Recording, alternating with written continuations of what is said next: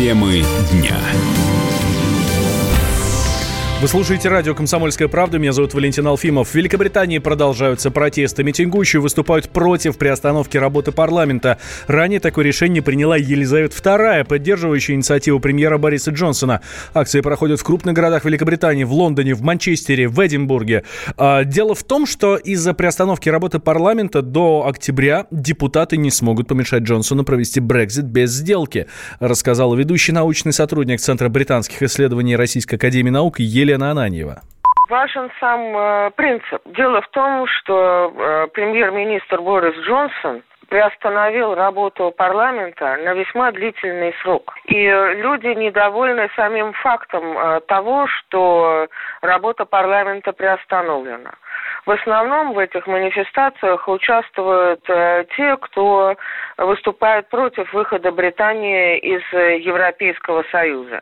Они считают, э, что э, перерыв в работе парламента позволяет э, Джонсону обойти парламент, то есть, э, то есть провести Брекзит без сделки. Петиция о том, чтобы э, не прерывалась работа парламента, со вчерашнего дня набрала уже более миллиона подписей. А значит, ее должны обсудить в парламенте вот это как бы такая латентная гражданская война идет э, в Британии по поводу Брекзита. Это сама ситуация политическая, она приобретает очень острый э, характер. На самом деле речь идет о политическом кризисе. Мера, которую принял Джонсон приостановить работу парламента, представляет собой чисто британский переворот.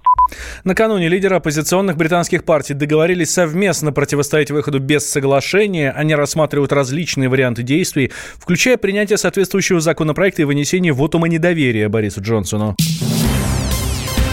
16 детей на юге Испании заболели синдромом оборотня. На их лицах и теле начали расти волосы. Местные врачи забили тревогу и выяснили, что причина такой аномалии – таблетки, которыми малышей лечили от изжоги. Оказалось, что в лекарство попало косметическое средство для стимуляции роста волос. Его уже э, сняли с продажи, это само средство, а вот теперь власти страны считают, что опасные медикаменты распространились по 30 аптекам. Действие этого препарата до конца не изучено и может в будущем отразиться на здоровье детей, отмечает эксперт фармацевтического рынка Николай Беспалов виноват, конечно, производитель, на котором произошло путаница двух разных действующих веществ. Это, в общем-то, говорит о том, что система контроля за производством лекарственных препаратов даже в условиях GMP, а мы считаем, что этот стандарт общепризнанной мировой практики, и в том числе стремимся к тому, чтобы в нашей стране этот стандарт развивался. Даже в рамках действия этого стандарта понятно, что случается сбой, и определенный человеческий фактор имеет место. Вопрос каких-то последствий отдаленных для здоровья тоже открытый, небезопасный лекарственный препарат. Насколько я понимаю, это не гормональное средство, это препарат, который стимулирует кровообращение в кожных покровах и стимулирует, в общем-то, деятельность волосяных луковиц. Они начинают усиленно развиваться и расти. Вообще, насколько я знаком с действием подобных препаратов, эффект у них носит достаточно кратковременный характер, и после отмены препарата рост волос прекращается. Более того, в ряде случаев наступает обратный процесс, эти волосы начинают выпадать. После того, как детям перестали давать лекарства от изжоги, волосы с их лиц постепенно начали исчезать. Сейчас малыши находятся под наблюдением профильных специалистов. Мы вместе дожили до понедельника. Вовремя рассказали тебе о главном во вторник, среду и четверг. А теперь встречай пятницу!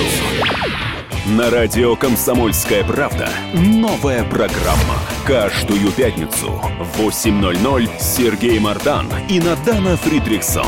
Три часа самого острого эфира. Мардан и Надана. В программе «Опять пятница». Взболтай и можешь смешивать.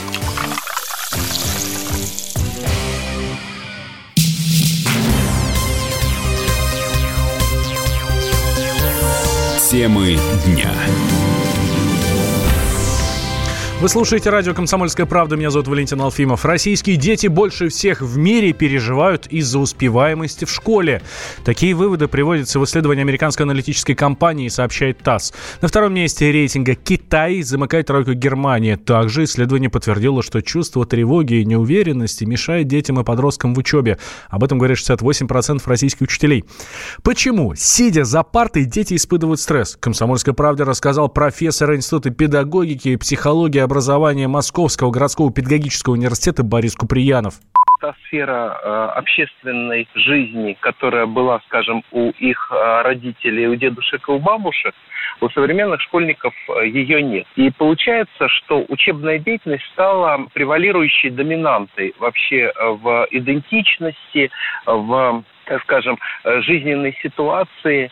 И э, поэтому она оценивается как единственно важная, вызывает вот это вот переживание. Нынешняя система образования, которая вот, нынешние практики образования, да, они приводят к тому, что оценка воспринимается как достаточно жесткий регулятор социальной успешности. Вот этого перекоса Э, самоопределение учителя, так как школы учителя оценивают по результатам итоговых аттестаций обучающих, то они, естественно, санкционируют такое отношение и у школьников. Школу оценивают, учителя оценивают и ребенка оценивают. Наша некоторая помешанность э, на оценке – она, в общем-то, приводит, э, вот это второй фактор, который обуславливает переживание ребенка. Мне представляется, что э, вот эта вот повышенная тревожность еще и результат в том числе не совсем эффективной государственной политики в сфере образования. Попытки, допустим, создать российское движение школьников э, привели э, к огромной формализации Результаты исследования американской компании показали, что тесты и экзамены тоже вызывают повышенную обеспокоенность и волнение школьников. 57% в России, 64% в США и 73% в Китае. Роскомнадзор предложил обязать поисковики удалить ссылки на пиратский контент в течение 6 часов, говорят ведомости. С работающие в России поисковые системы должны подключиться к реестру с пиратскими ссылками. Перечень запрещенного контента будет составлять компания, одобренная Роскомнадзором, говорится в документе. Координатор Центра безопасного интернета Урван Парфентьев считает, что такие поправки в закон дадут вторую жизнь забытым поисковикам.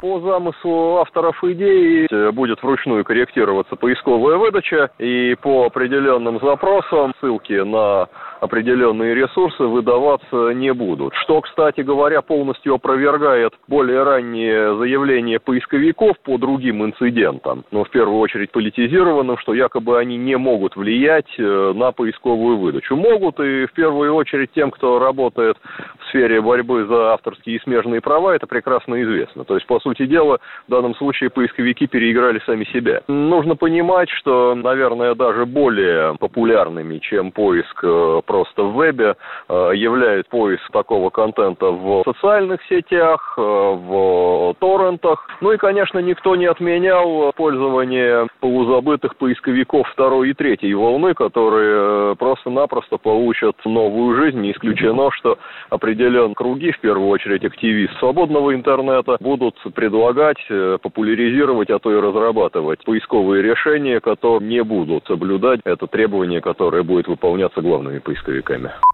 По действующему законодательству правообладатели могут заблокировать доступ к нелегальному контенту, но не обязаны удалить их ссылки из повиков. Ранее Министерство э, культуры в, внесло в правительство антипиратские поправки. Глава ведомства Владимир Мединский оценил ущерб от рынка пиратов до 70 миллиардов рублей в год. В Италии стартовал 76-й международный венецианский кинофестиваль «Звезды», вспышки фотокамер, блеск, ну и, конечно же, новые киноленты. Подробнее с лучезарных пляжей острова Лидо наш обозреватель Стас Тыркин. Венецианский фестиваль открылся вот вчера вечером фильмом японского режиссера Хирокадзу Коре Эда «Правда», «La Vérité» по-французски это называется. Э, Хирокадзу только что в прошлом году выиграл Каннский фестиваль, фильм «Магазинные воришки». Этот фильм э, снят этим самым знаменитым японским режиссером во Франции с участием двух главных звезд французского кино, Катрин Денёв и Жюльет Бинош, которые, в общем, в этом фильме играют э, мать и дочь. Причем Катрин Катрин Денев играет персонажа, практически списанного с нее самой, потому что это такая французская пожилая уже на сегодняшний день кинодива, которая умудрилась э, поссориться со всем своим окружением, ненавидеть ближайших э, коллег, презирать людей, использовать их как материал для своих ролей и так далее, и так далее. Вот к ней в гости на презентацию книги приезжает ее не столь удачливая дочь, сценаристка со своим еще менее удачливым мужем-артистком. И, в общем, э, чем предоставляют Катрин Денев э, возможность над ними, над всеми э, долго смеяться. Вот, фильм, конечно, очень справедливо был поставлен на открытие, потому что это такая рефлексия на тему кино, культуры, э, актерского мира, взаимоотношений людей, женской темы, что сейчас э, очень важно. А, вот. Ну и к тому же это, это фильм про такое сложное отношение японца к западной культуре и притяжение к ней, и отторжение ее и так далее, и так далее. В общем, целый огромный такой пласт вопросов всплывает. Фильм э, выйдет э, достаточно скоро в российский прокат, все смогут его увидеть, так же, как и многие другие фильмы венецианской программы. Чего не скажешь, допустим, о фильме «Открытие второго конкурса который называется «Горизонт», фильм называется «Пеликанье кровь». Это тоже фильм про отношения матери с дочерьми. Это немецкая картина, режиссер Катлин Геббе. «Пеликанье кровь», потому что по мифологии пеликаны кормили детей собственной кровью.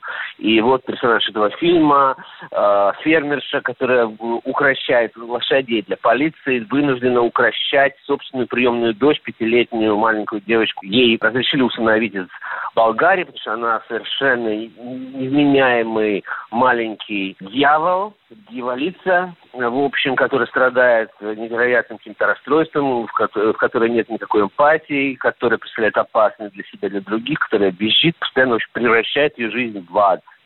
Все от того, что, в общем, родилась в Болгарии у проститутки, и ее первый год жизни был очень тяжелый. В общем, отношения женщин э, друг с другом и вообще женская тема ну, становится одной из главных если не главной в этом году в Венеции, так же, как она, в общем, доминировала и в Каннах в прошлом году. В частности, в программе «Дни автора» был показан и вовсе. Фильм, который снят первым режиссером-трансгендером. Изабель Сандаваль. Э, это филиппинка, нелегалка, живущая в Америке. И, в общем, про себя сняла фильм с собой в главной роли, как она познакомилась с парнем из русско-еврейской диаспоры на Брайтон-Бич, и как там у них ничего не сложилось. В общем, фильм достаточно средних художественных достоинств, но то, что его сняла женщина-трансгендер, точнее, трансгендер-режиссер, это, конечно, сообщает ему совершенно другое значение.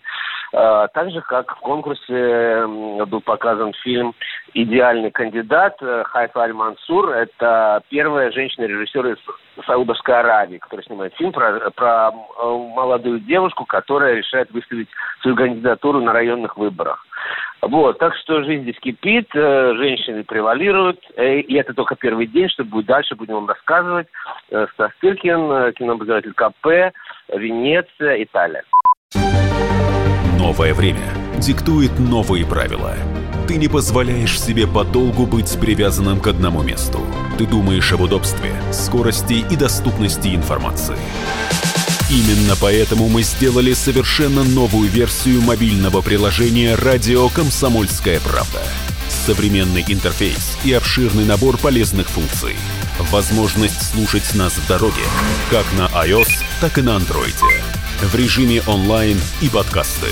«Комсомольская правда». Всегда рядом. Радио жизни. Радио для тебя.